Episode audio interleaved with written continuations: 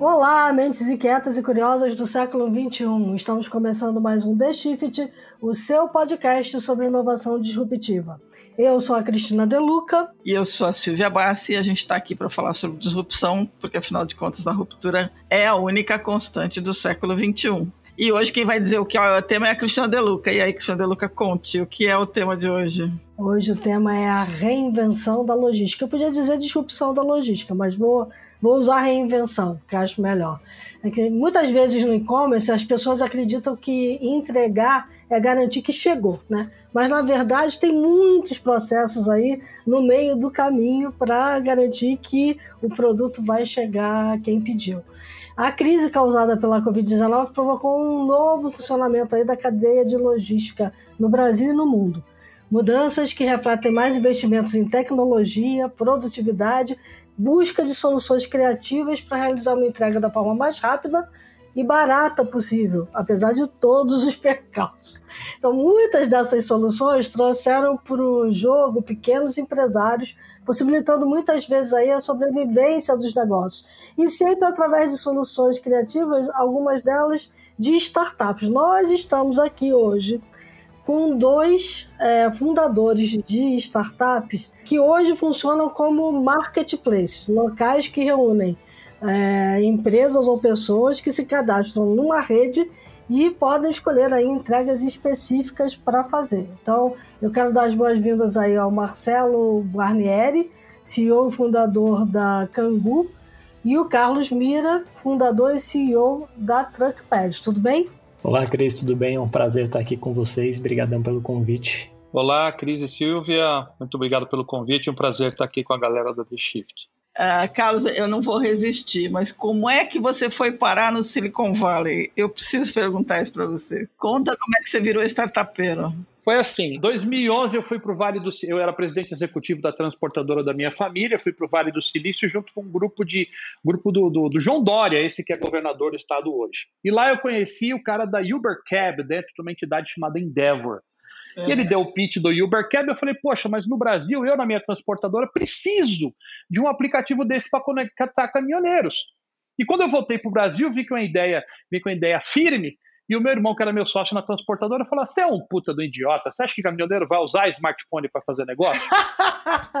e eu, que era presidente executivo da empresa, né? Eu, me passou um filme de, dos, dos 10 anos que eu estava ali na frente da empresa, né?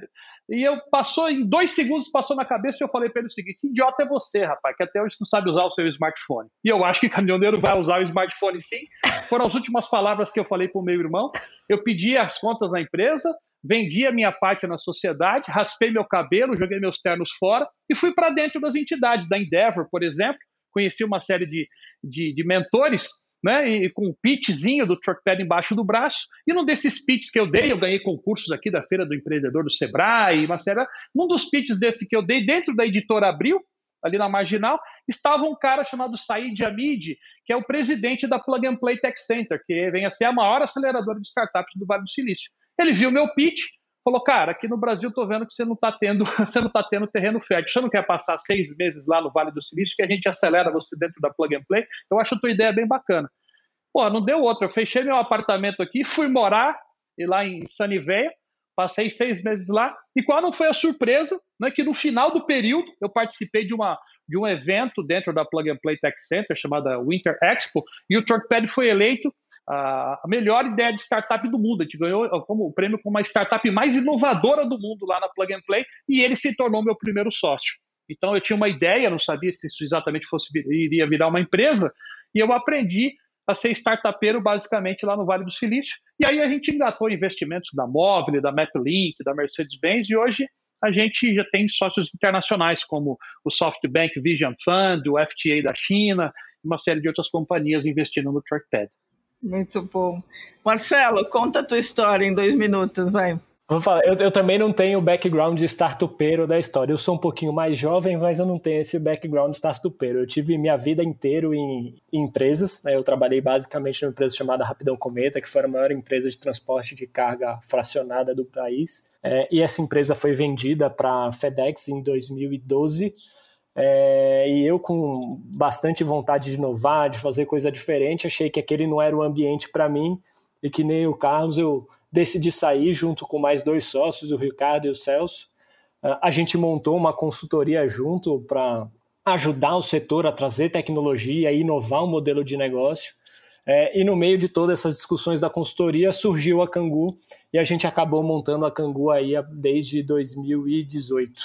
Tá novinha. Tá novinha, tá novinha. Muito tá novinha. Já teve algum aporte? A gente já teve dois aportes. A gente recebeu um aporte de um fundo argentino chamado NXTP e também do Mercado Livre, que é um, é um grande cliente nosso. E agora a gente está tá, tá de, decidindo caminhos para continuar acelerando aí na velocidade que a gente tem feito aí em 2019, 2020. Muito bom. Eu queria começar pedindo é, a vocês que falassem um pouquinho sobre como é o negócio de vocês hoje, aí começando pelo Marcelo. A Cangu ela nasceu com o intuito de mudar um pouco o jeito de fazer entregas dentro das cidades. Né? Existe um gargalo muito grande no setor e como empresa a gente quer impactar positivamente toda a cadeia de consumo. Nós somos uma plataforma tecnológica onde os clientes, vendedores, podem decidir como melhor forma de enviar seus produtos. Através da Cangu, ele tem uma ampla variedade de empresas de transporte que eles podem escolher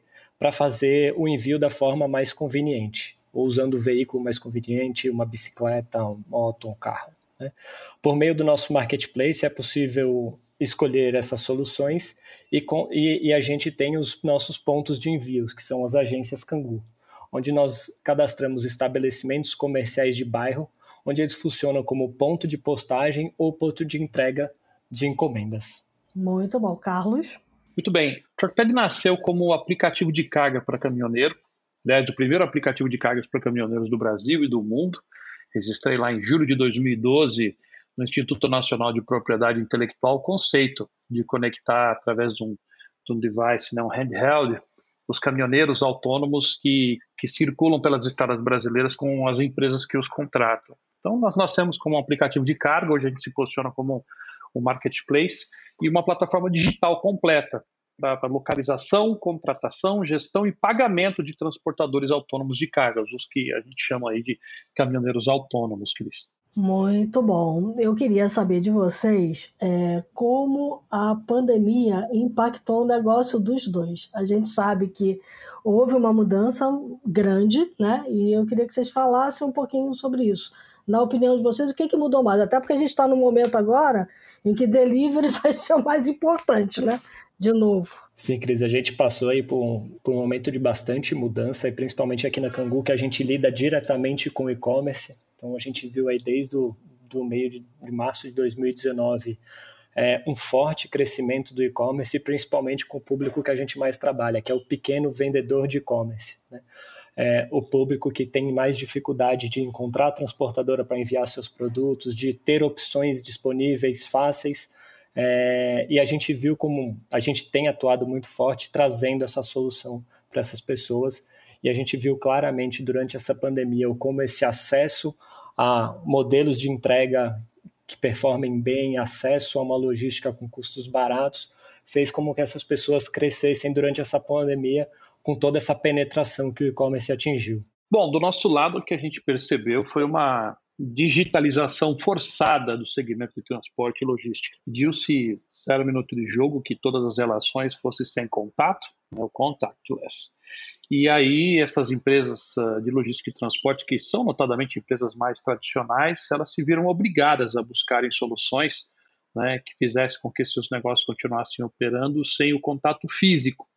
E no meu caso, né, nos caminhoneiros autônomos, existia um, uma rotina horrorosa no passado né, de empresas que localizavam e contratavam caminhoneiros autônomos, né, é, através de contato físico com escritórios impostos de combustível, motoristas nas portas das empresas, aquelas filas horrorosas, motoristas que desperdiçavam muito tempo e energia procurando um próximo frete, e essas empresas acordaram para a digitalização. Veja, o Trackpad já tem, já existe há quase 10 anos, né? Nossa, eu lancei, registrei, como eu disse há pouco, no Instituto Nacional de Propriedade Intelectual, nossa plataforma lá em 2012, né? E só em 2010 as, muitas empresas começaram a me ligar e dizer: escuta, mas é possível então eu localizar, contratar, fazer gestão e pagar caminhoneiro autônomo através de um, de um sistema, através da internet?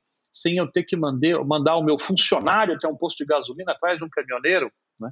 Então aquilo foi engraçado. Mas as empresas foram forçadas a essa digitalização.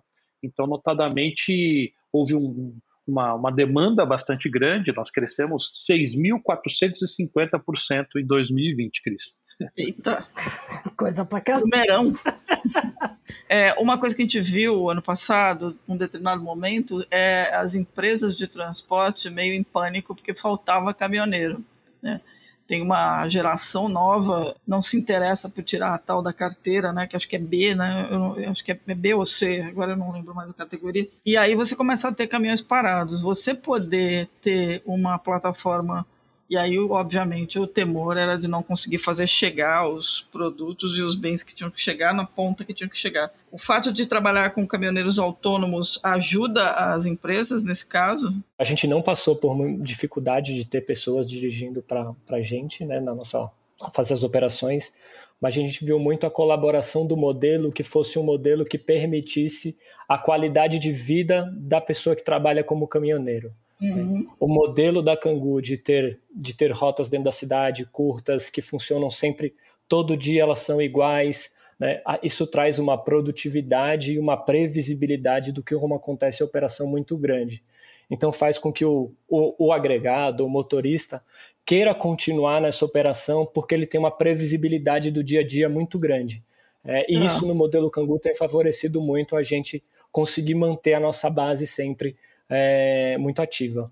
Sim, eu concordo com o Marcelo. O que eu tenho observado é que as empresas de transporte elas precisam de fato mudar o seu processo operacional, sua metodologia de trabalho, principalmente no relacionamento com os seus colaboradores, motoristas de caminhões e até com os motoristas terceiros, porque é mandatório hoje a adoção de algumas rotinas digitais, né?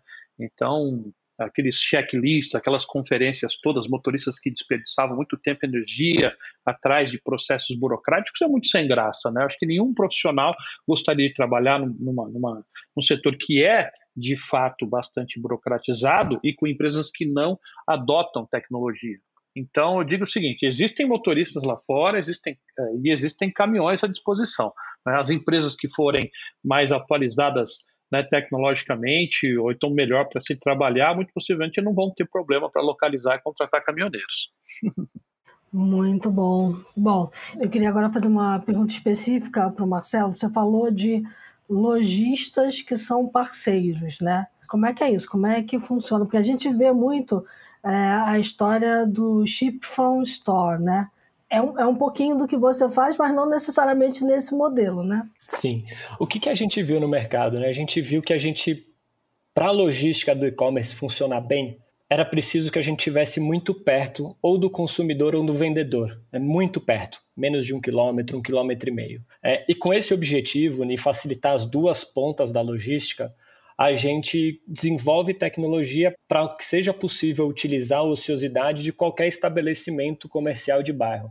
Então a gente pega uma papelaria, uma gráfica, um pet shop, uma lojinha de capinha de celular e a gente consegue com tecnologia entender qual a capacidade daquele local e usar aquele local como um mini hub local, onde eu tenho de um lado pequenos vendedores de e-commerce que podem realizar as postagens dos envios deles nessas nossas agências Cangu, pontos Cangu, e do outro lado eu tenho o consumidor final que pode, se ele tem, não tem porteiro no prédio dele, retirar um pacote dentro de, uma, de um ponto Cangu, ou também pode fazer a devolução desse pacote num ponto Cangu, ou até a gente fazer entregas com emissão de carbono zero a pé ou de bicicleta a partir desse ponto, num raio muito curto ao redor desse estabelecimento.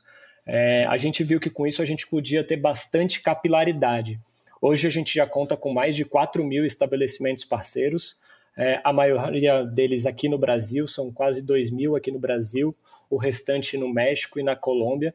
E a gente tem visto que essa proximidade do bairro é um serviço que é muito difícil qualquer empresa de fora trazer, porque é o conhecimento local, né? Ele sabe onde tem feira, onde não tem feira, o horário que tem feira, se aquela rua alaga, se não alaga. Isso traz uma estabilidade muito grande para o nível de serviço e para a qualidade. Agora para o Carlos. Carlos, uh, os teus caminhoneiros fazem longas distâncias qualquer tipo de frete, qualquer. A gente está falando de um frete específico e não da última milha, como o Marcelo atua. Olha, é, eu, eu, trabalho no setor há 35 anos, eu não sou um empreendedor digital tradicional, né, que é um cara mais novo, um teenager e tal. Eu trabalhei por mais de 30 anos na transportadora da minha família, da qual eu fui sócio, eu fui CEO dessa empresa, e aí, num determinado momento, eu resolvi né, me jogar num penhasco, como todo bom empreendedor, né, é meio maluco e meio visionário, e me lancei no setor de transportes. Então, uh, eu, eu, a gente criou lá um nicho onde uh, a gente localiza e contrata caminhoneiros, aqueles caras que fazem o chamado full truckload, ou uma carga completa. Tá. Então, basicamente, uma coleta, uma entrega, uma coleta e duas entregas, no máximo isso, onde o motorista não tenha que colocar a mão na carga, ele não é responsável por ele mesmo fazer uh, o carregamento do veículo. E aí esse mercado, né, chamado de, de longas distâncias, ou de full truckload, como, como queira, é o mercado que a gente atende mais, né, caminhões basicamente que a gente chama de truck, aquele cara que leva entre acima de 8 toneladas e vai aí até 40, 50 toneladas de carga, basicamente da indústria para o comércio, basicamente né, contratado através de uma transportadora. Então, esse é o nicho que a gente, a gente atua. Agora, há uma quantidade muito grande de veículos né, de menor porte que trabalha na nossa plataforma. Então, algumas transportadoras, eu posso mencionar aqui a Log, por exemplo, que é uma empresa que especialista em Last Mile usam bastante o Truckpad para fazer a transferência entre seus hubs, né? localiza e contrata caminhoneiros para fazer as transferências de, de estoques, né? de, de grandes volumes entre os seus hubs, e na ponta também acaba contratando veículos menores até que fazem as entregas. Então a gente praticamente atende esse, esse mercado, né, pode ser chamado de, de última milha, mas não é exatamente o caminhoneiro, o motorista né, do veículo comercial que se responsabiliza pela carga ou pela descarga do veículo. Tá? A gente trabalha mais com aquele veículo comercialzão, por isso que gente, o, o, o apelido típico é o truck, né? aquele caminhão trucado de três eixos que leva ali cerca de 12, 15 toneladas, Cris. Eu vejo uma coisa comum nos dois, que é uma otimização do tipo de trabalho uh, que os dois prestam, né? Assim, é, se a gente não otimizar, essa entrega não vai ser feita num período rápido e por um custo barato. Para otimizar, a tecnologia foi fundamental para os dois? Sim, eu acredito que tecnologia foi fundamental. É, acho que talvez primeiro a gente nasceu de um modelo de negócio onde a gente conseguia enxergar as ociosidades e as coisas boas que existiam na cadeia de transporte, mas a tecnologia foi essencial para a gente conseguir plugar tudo isso e conseguir levar isso ao mercado. No caso do Truckpad, a tecnologia de fato é fundamental. Como eu disse, caminhoneiros desperdiçavam muito tempo e energia procurando um próximo frete.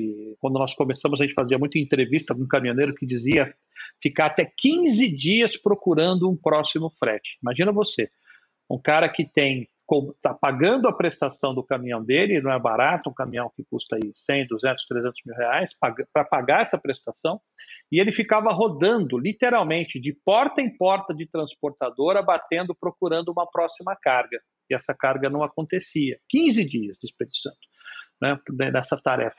E a partir, nós surgimos basicamente em função do smartphone, em função do GPS que é instalado dentro do smartphone, e com o GPS do, do smartphone do motorista, a gente sabe literalmente onde ele, ele está, e o nosso algoritmo, né, que é o nosso Uh, que é o nosso grande barato, algoritmo de recomendação, localiza aquele caminhoneiro mais próximo do ponto de embarque da empresa demandante né, e conecta esse motorista. Não por sorte, várias vezes caminhoneiros registraram já experiências de estarem dentro da própria indústria, falando com a pessoa ali da, na área de quando ele está descarregando uma mercadoria, né, onde a mercadoria entra para dentro da indústria, e ele ser localizado pelo pessoal da expedição da mesma indústria, só que em outro portão. Então ele estava dentro da indústria, não tinha contato ali com o pessoal, ele dava uma volta no quarteirão, entrava na mesma indústria, estava já contratado se não fosse a tecnologia, basicamente, do GPS, do smartphone, esse caminhoneiro, muito possivelmente, ele ia voltar para um terminal de carga, ele ia voltar para um posto de gasolina e demorar mais três ou quatro dias para ser conectado de volta com aquela indústria. E pior, nós não cobramos né, nenhuma comissão dos caminhoneiros. E existiam aí até então, e existem alguns raros casos ainda, as chamadas agências de cargas, os agenciadores que cobram 10, 20, até 30% de comissão do caminhoneiro, só para dizer onde exatamente qual é a indústria, qual é a transportadora que o procura. Então, a tecnologia foi fundamental e posso te dizer, o smartphone e o GPS embarcado no smartphone possibilitou a gente ganhar sobremaneira né, performance operacional, diminuindo o custo e melhorando a performance individual dos empreendedores das estradas, o que a gente chama de caminhoneiros autônomos, Cris. Esse aspecto é bacana. Eu, o que eu queria entender é você, tá, você falou dos trucks, né? Os, e esses caminhões, esses profissionais realmente têm uma vida super sofrida. Quando você desenha essa solução que você estava tá, apresentando agora, eu não consigo não pensar numa, numa, na, na ideia do Uber, né? Porque na verdade você tem essa possibilidade. Eu me lembro uma vez pegando um motorista, não precisa ser do Uber, qualquer aplicativo de transporte, e ele me contou que que ele não tinha parado ainda de andar pela cidade e estava hiper feliz porque o, o aplicativo estava fazendo com que ele fosse de um ponto a outro é, sem, sem praticamente sem parar. Ele tinha acabado de deixar uma pessoa, me pegou e já quando a gente estava quase chegando no ponto que eu precisava ir, tocou e ele conseguiu pegar outra pessoa. É, quando a gente fala disso, a gente está falando de, de, uma quantidade enorme de ganho, né? não só para o motorista, mas também para o meio ambiente, porque certamente você vai economizar pegada de carbono, você vai emitir menos gases, porque ele não vai ficar rodando. Vocês conseguem, uh, eu diria ambos, mensurar isso? A gente consegue olhar para isso, mensurar do ponto de vista de, de ganhos de produtividade e até de, de, de qualidade de vida e dinheiro para o motorista e também para o ecossistema todo? Sim, a gente olha bastante esse, esse impacto nosso, né? E acho que um formato que a gente olha bastante, e é um pouco diferente no nosso caso, porque a gente está sempre falando de entregas dentro das cidades, né? não, em, não em transferências de uma cidade para outra, mas uma coisa que é muito comum no transporte de last mile dentro da cidade é você sair com uma entrega é, da borda da cidade, né? no caso São Paulo, por exemplo, sair de Guarulhos, e aí você vem com um carro cheio de Guarulhos para dentro da cidade, fazer 50, 100 entregas, e esse carro volta com o que ele não conseguiu entregar com três, quatro entregas, que ele vai percorrer todo o trajeto de volta, caçando poluição, trânsito e etc., para voltar para o hub de origem dele. É, o que a gente olha bastante no nosso modelo, como a gente tem os, os pontos canguru, as entregas são realizadas por ali, a gente consegue ter um veículo que ele vai cheio fazendo entrega, ele não tem o caso da não entrega, porque são locais que recebem todos os dias, locais profissionalizados que vão fazer aquele recebimento dele. E na volta, ele tem todos os pacotes que ele está coletando de pessoas que postaram nesses pontos. Então ele faz todo o trajeto de volta também cheio. Então é. só aí a gente pegou e meio que derrubou por 50% o que eu emito por quilo de, de produto transportado. Né? E além de como a gente consegue otimizar muito o carro, as rotas começam a ficar bem mais curtas. E aí eu também gero muito mais qualidade para o motorista do tempo que ele trabalha, etc. No caso do Truckpad, é, foi bem fácil mensurar esse ganho. Primeiro que o motorista não paga comissão.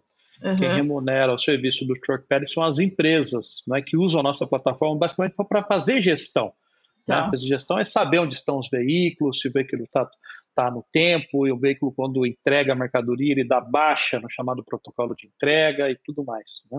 É, o motorista também não roda mais vazio, como registrei há, há pouco. Uhum. Você também corroborou. É, nós temos, nós ganhamos um prêmio em 2016, chamado Frotas e Fretes Verdes, que foi a melhor solução né, para se retirar CO2 da atmosfera era o truckpad, no sentido de que os veículos não rodavam mais vazio, né, procurando por carga. E a gente faz isso, a gente localiza veículos que estão a 5, 10, 20 quilômetros do ponto de origem da carga para justamente ele não rodar mais vazio. E nós tínhamos vários casos de motoristas que rodavam até 200 quilômetros procurando por uma carga. Era o cara que estava em São Paulo, ia até Sorocaba, andava aqui na Grande São Paulo, depois a gente achava uma carga né, que alguém ligava para ele em Santos, ele ia até Santos retirar a mercadoria. Isso não acontece mais com o Truckpad. Né? Então o caminhoneiro fatura mais, porque ele não perde tempo, rodando vazio, né? já localiza um próximo frete, que a gente chama de carga de retorno. O motorista, quando ele buca uma carga para Salvador, ele já começa com o próprio TruckPad localizar a carga de volta. Né? Não à toa, tem motoristas que registram que faturam até 50% a mais a partir do momento que começaram a usar o TruckPad, né? porque não rodam vazio, é, conseguem faturar mais porque não perde tempo, tem carga de retorno. Além de que é, Silvia, nós, nós oferecemos todo o serviço de segurança e formalização dessa atividade uhum. que raras soluções eles faziam no passado. Tá. Não sei se você sabe, mas o setor de transporte rodoviário de cargas no Brasil é um dos maiores setores informais da economia nacional. Verdade. Ainda circula nas estradas brasileiras um negócio chamado carta-frete, que empresas né, pagam caminhoneiros com bilhetes de papel, né, uma moeda ilegal paralela que circula na estrada e a gente entra com um processo de formalização. Nós somos homologados pela Agência Nacional do Transporte Terrestre, né, a ANTT, e a gente obriga os nossos usuários a emitirem o chamado Código de Identificação da Operação do Transporte, e nós temos uma solução chamada TruckPad Pay, que é uma solução homologada pela entidade e que formaliza assim o relacionamento do caminhoneiro com o seu com o seu cliente, Silvia. Bem legal, bem bacana. Agora, no, no, caso, vocês dois, a gente pode considerar que ambos são plataformas B2B. Ou, Marcelo, você, tá, você consegue chegar perto do B2C? E o Carlos, para mim, está muito claro que é B2B. Ou não? Ou eu estou falando bobagem?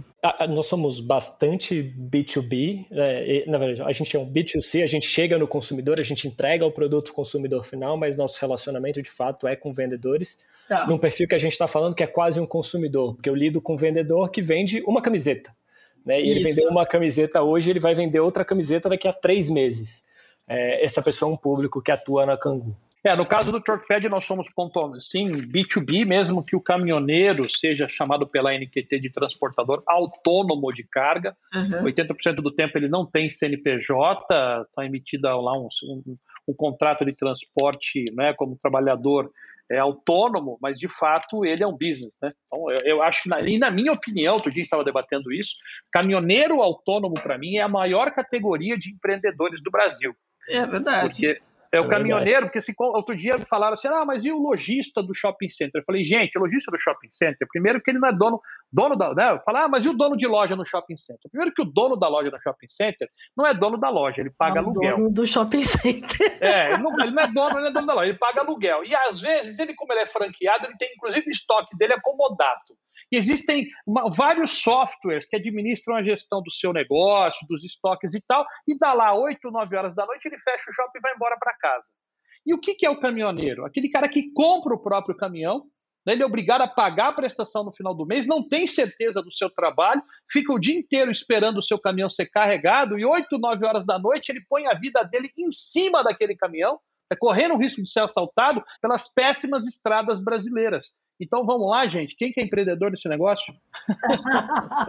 É que, aquele que, que rala, que enfia a mão na lama até o pescoço, literalmente, às vezes, né? Para tirar é, o caminhão põe do lugar. a vida dele, põe a vida em risco, em cima do. Que maluquice. E as péssimas estradas que eu estou usando a expressão aqui, não é a expressão minha, é a expressão não, é. da, da, Confederação Nacional do Transporte, que regularmente faz uma, uma pesquisa sobre a qualidade da, das estradas brasileiras, e está apontado aí. A, a qualidade. O Brasil precisa de uns 30, 40 anos reformando as estradas brasileiras para que elas se tornem boas. Elas são péssimas. Né? Então imagina, o cara corre o risco de vida de ser assaltado e de vida de risco de acidente aí nas estradas. Esse cara é empreendedor. Então não canso de dizer, a maior categoria de empreendedores do Brasil chama de caminhoneiro autônomo. A cidade não tá atrás não, né, Marcelo? Porque o asfalto tá uma droga. A cidade não tá Fora que você tem, você tem ali um cara esperando em cada esquina, né? Então... É terrível. E, e, os caminhoneiros, né, os entregadores que sejam aí do Marcelo, os caminhoneiros do Truckpad,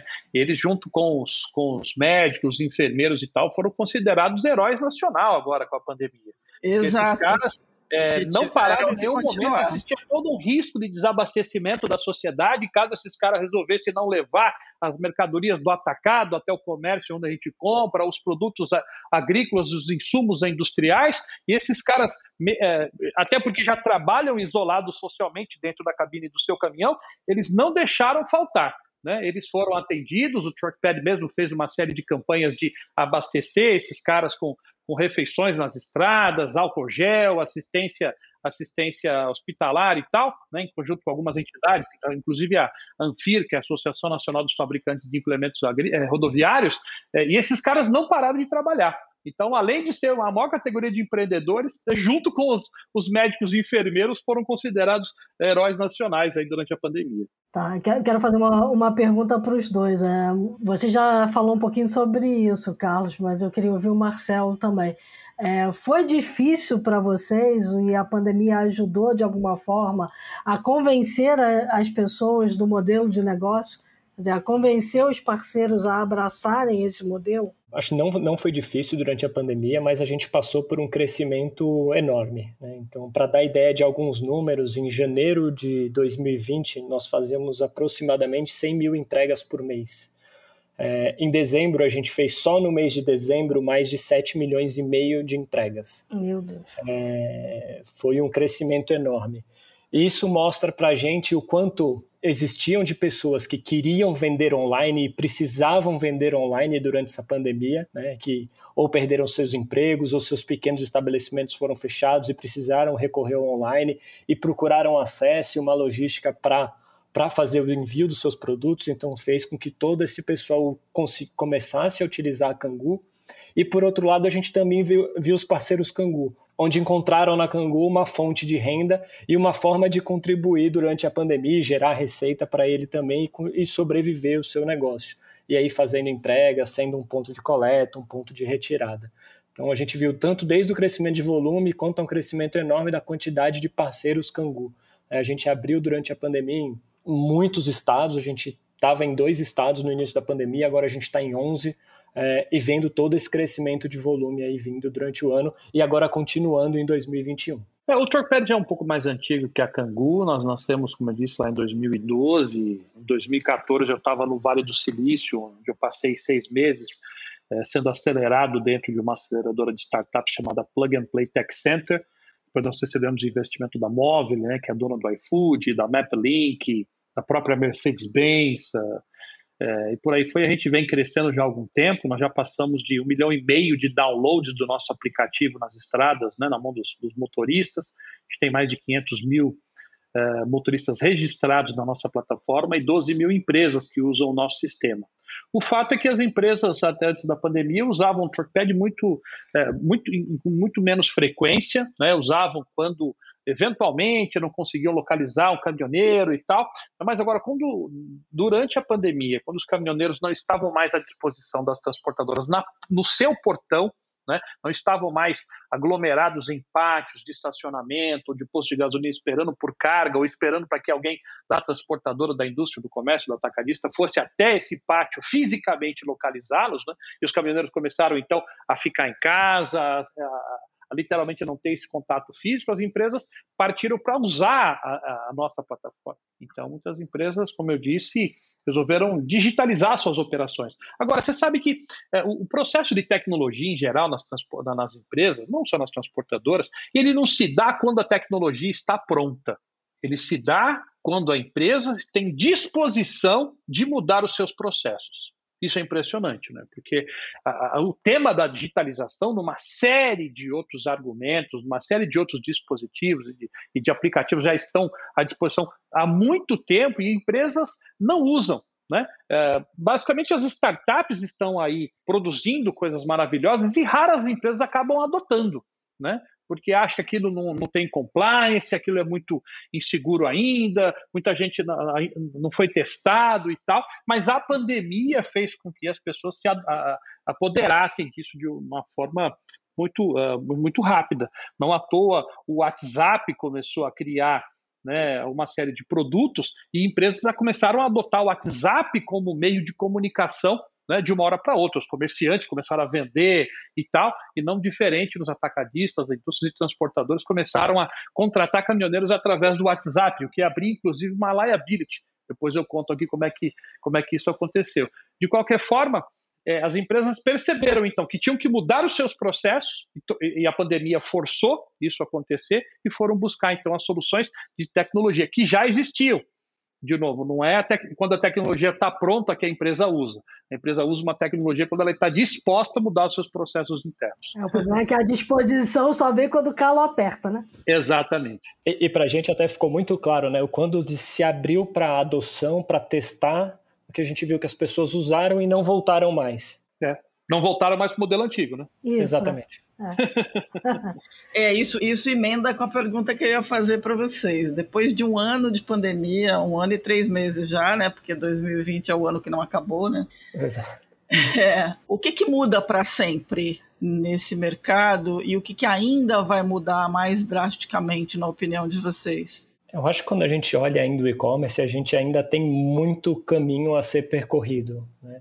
E olhando a Cangu, que está dentro das cidades, dentro das entregas, dentro das cidades, uh, a gente ainda tem muito a percorrer em penetração de mercado né? e crescer bastante. Acho que a pandemia deu um baita do empurrão de passar vários anos dessa penetração, mas a gente deve continuar crescendo, já que as pessoas entenderam o que é essa tecnologia diferente, a adoção dela e as pessoas que adotaram não voltaram mais para o modelo anterior. Isso faz, vai fazer com que cada vez mais pessoas comecem a adotar e talvez mais rápido do que a gente vinha antes. O que eu percebi do nosso lado aqui é que é o seguinte: as empresas se adaptaram, os operadores se adaptaram, muita gente está adotando tecnologia digital, que é bem bacana.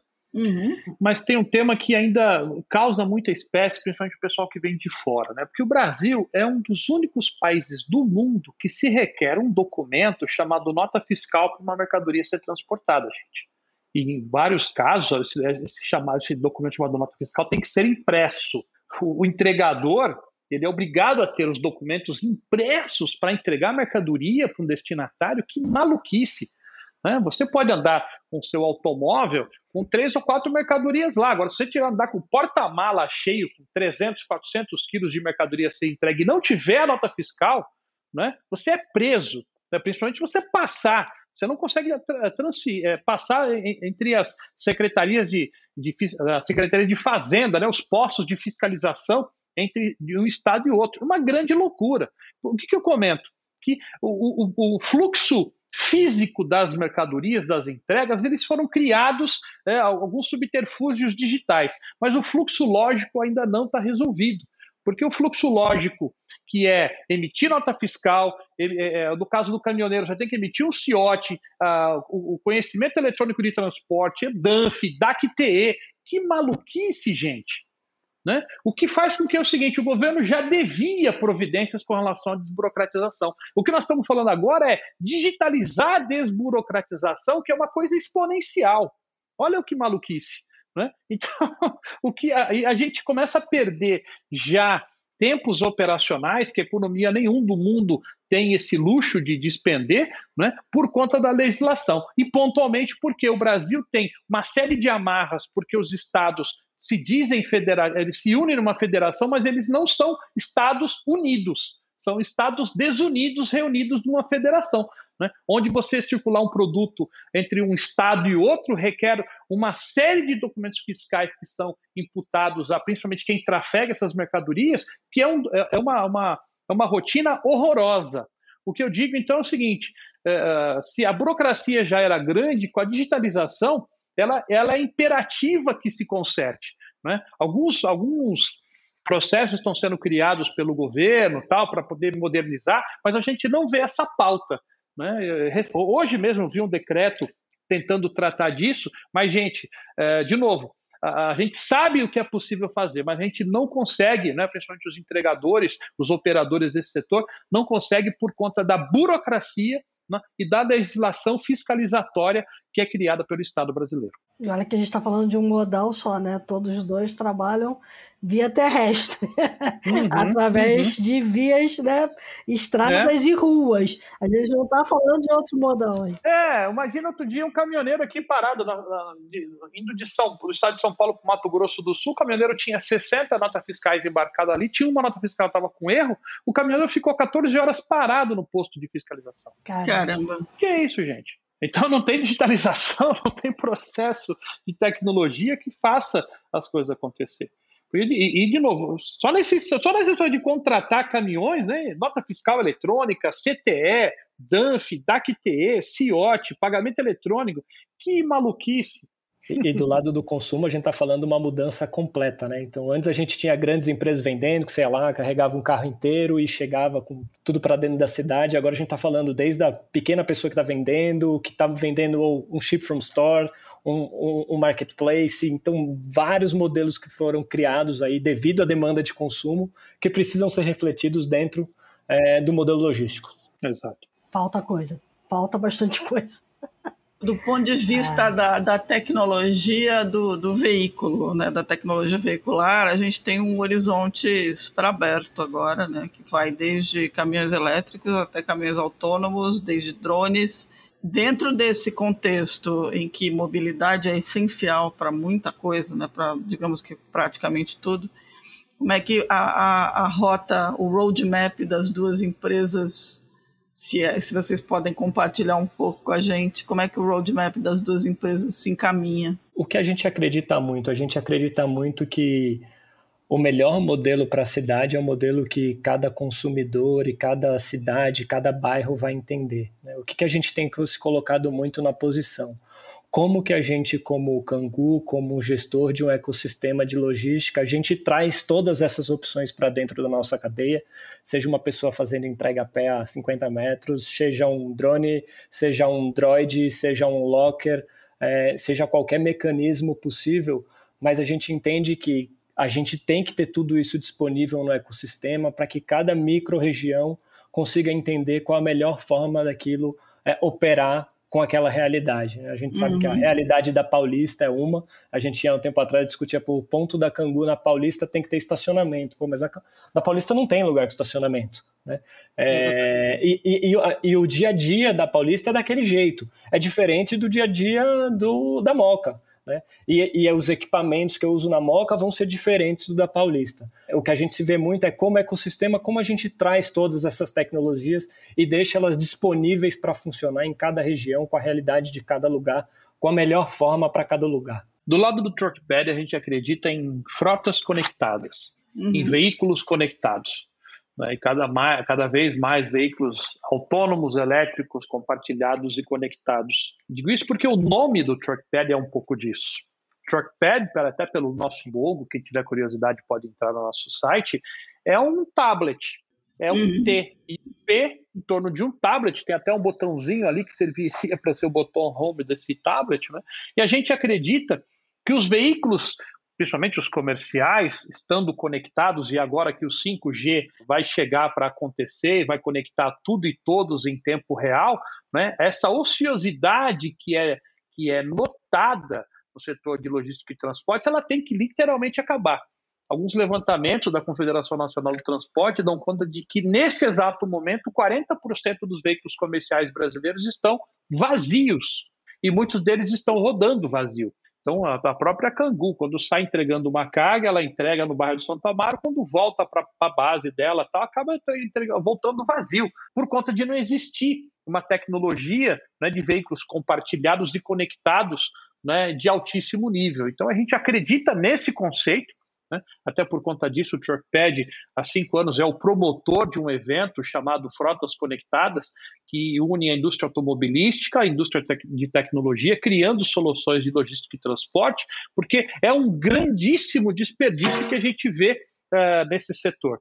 Né? 40% dos seus ativos estão literalmente desperdiçando né, o seu tempo e não estão faturando. E considerando que um caminhão, né, um veículo comercial, não foi comprado para poder ser deixado na garagem e trabalhar eh, e só rodar de final de semana, né, gente? Como uhum. automóvel, como muita gente tem. Quem compra um veículo comercial, se ficou 10 minutos parado, já está perdendo dinheiro. Então, a gente tem certeza né, que os veículos conectados com o 5G e a, a, frota estando literalmente compartilhada no curtíssimo prazo, faz com que nós tenhamos uma logística de alta performance. E isso é mandatório, é nisso que a gente acredita e nós estamos trabalhando nisso, Silvia. Perfeito. Muito bom. Muito bom. Estamos então... falando em, uníssono aqui. Muito bacana, sensacional. É, agora eu vou propor que a gente passe para os. Obrigada, porque a, o cenário foi muito bom. Acho que dá para dá falar hora sobre isso, porque tem muita coisa que a gente não tocou. É, mas vamos passar para os insights? Vamos lá.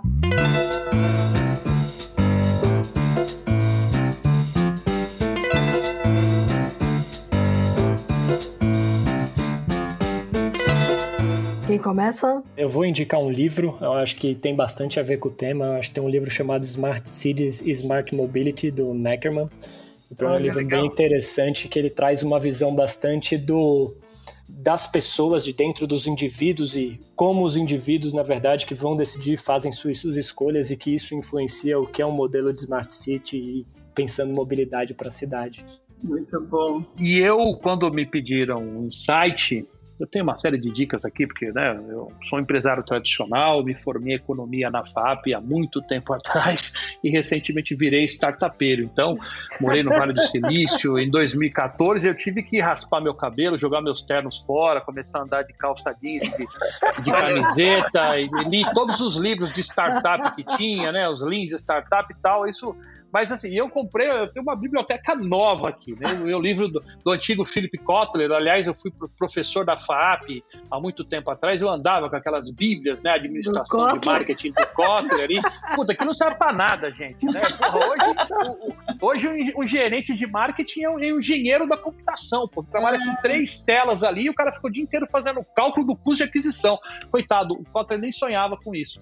Mas, eh, e, e aí, recentemente, eu assisti um filme que me impressionou impressionou nesse mundo da tecnologia, né? E eu tenho concorrentes que são que são que são uh, charlatões e me impressionou porque eu fiquei uh, de fato assustado com o que aconteceu nos Estados Unidos, não não recentemente, mas um documentário de 2019 chamado The Inventor, produzido pela HBO, né, da história de uma mulher chamada Elizabeth Holmes, chamada Out for Blood in Silicon Valley né? Conta como é que uma mulher que levantou 10 bilhões de dólares né, por uma fraude que ela cometeu lá e foi parar, está sendo processada, tal, eventualmente vai parar na cadeia. Mas é muito engra... foi muito divertido ver essa história, porque uh, no mundo da tecnologia tem muita, muita gente que corre para ver, né? a, a, tecnologia e principalmente os, os, empreendedores digitais, as soluções, está é. parecendo uma saída do estádio de futebol dos anos 80, do Morumbi, Palmeiras e Corinthians. Né? Quando abria a porta, todo mundo saía correndo nessa direção para uma enxurrada assim de,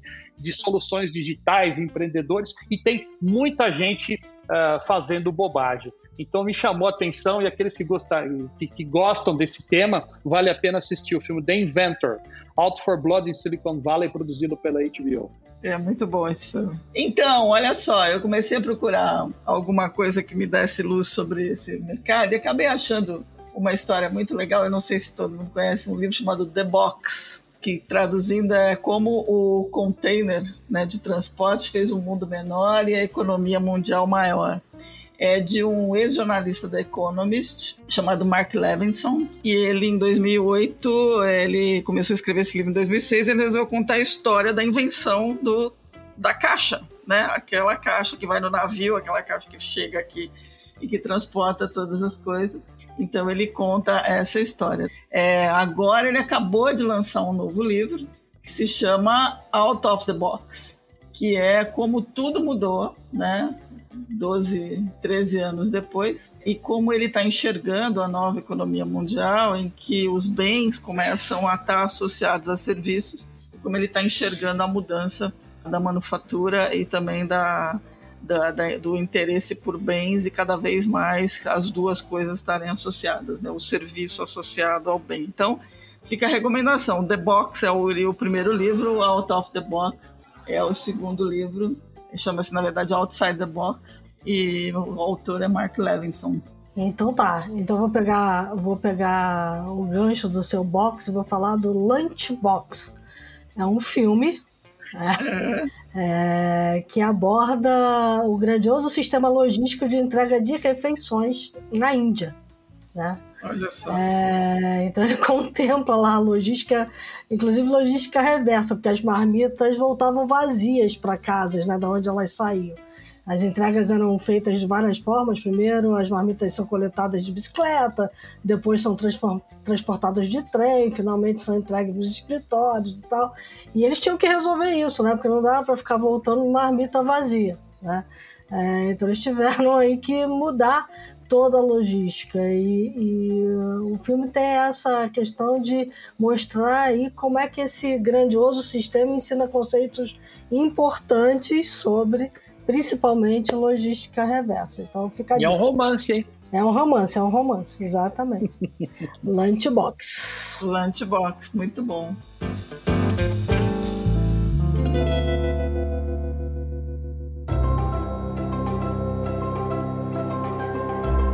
Muito bom. Marcelo, Carlos, eh, nossa, muito grata por vocês estarem aqui. Foi muito bacana a conversa. Acho que tem. Esse é um mercado fascinante e, e super, né? Super importante. Que eu tenho certeza que vai mudar muito, né? Ainda está mudando e vai se reinventar muito mais ainda. Então, eu queria agradecer muito a presença de vocês, a disponibilidade tão instantânea que os dois tiveram com a gente super gratas mesmo. Imagina, muito obrigado a gente que foi um prazer aí pra gente aí participar, poder contribuir. Muito obrigado, Silvia, Cris e Fábio, e um, um abraço também para o Marcelo. Foi bem bacana participar com vocês. Eu sou um super fã do The Shift, leio sempre o material que vocês, quando chega aqui, é prioridade na minha leitura. E sugiro aqueles que estão ouvindo acompanharem também as, os materiais uh, que são enviados por e-mail pra, pela galera do The Shift. É super bacana. Muito obrigado pela oportunidade a vocês. Pô, obrigada aí, hein? A gente é que agradece. muito que obrigado aos dois. Marcelo, show. Carlos também. Muito obrigado aos dois. Muito bom. Para todo mundo que nos acompanhou, obrigada pela audiência, dicas, sugestões, críticas, elogios theshift.b9.com.br. Fiquem bem, lembrem-se que a gente ainda está numa pandemia, estamos em fases vermelhas. Muito cuidado, muito álcool gel, muita, muita máscara. É, aguardando aí que as coisas mudem. Para quem quiser conhecer mais a The Shift Papel, para quem só conhece a gente no rádio, fica aí no rádio, olha aí. no rádio. para quem já conhece a gente no podcast www.theshift.info. Vão lá, vejam as, os artigos que a gente tem. Dá para acessar os podcasts por lá e dá para assinar a newsletter, que a gente vai ficar muito feliz.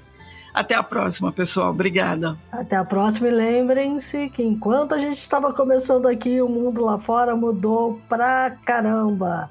E a logística está ajudando ele a mudar. É isso aí. Até a próxima.